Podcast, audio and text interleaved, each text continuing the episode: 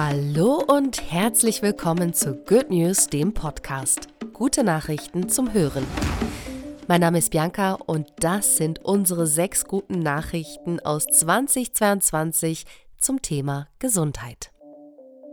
Probiotika gegen Depressionen. Die Zusammensetzung der Darmflora kann nicht nur die körperliche, sondern auch die psychische Gesundheit beeinflussen.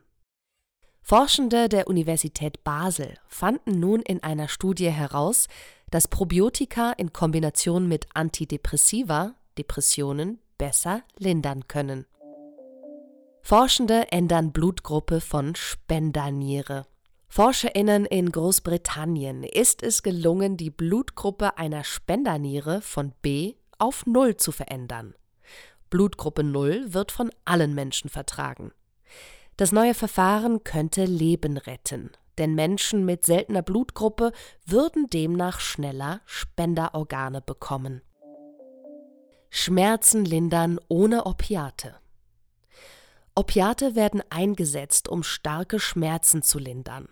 Sie haben jedoch gravierende Nachteile und können abhängig machen. Eine Forschungsgruppe hat nun Substanzen entwickelt, die Adrenalin statt Opioidrezeptoren aktivieren und ähnlich schmerzlindernd wirken, aber ohne dabei gefährliche Nebenwirkungen zu haben. Mögliche Ursache für plötzlichen Kindstod entschlüsselt.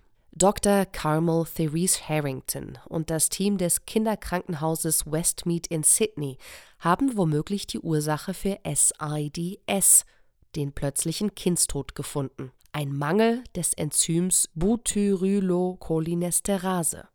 Künftig könnte ein frühzeitiger Screening-Test den Mangel erkennen und Leben retten. Neuer Speicheltest kann Endometriose nachweisen.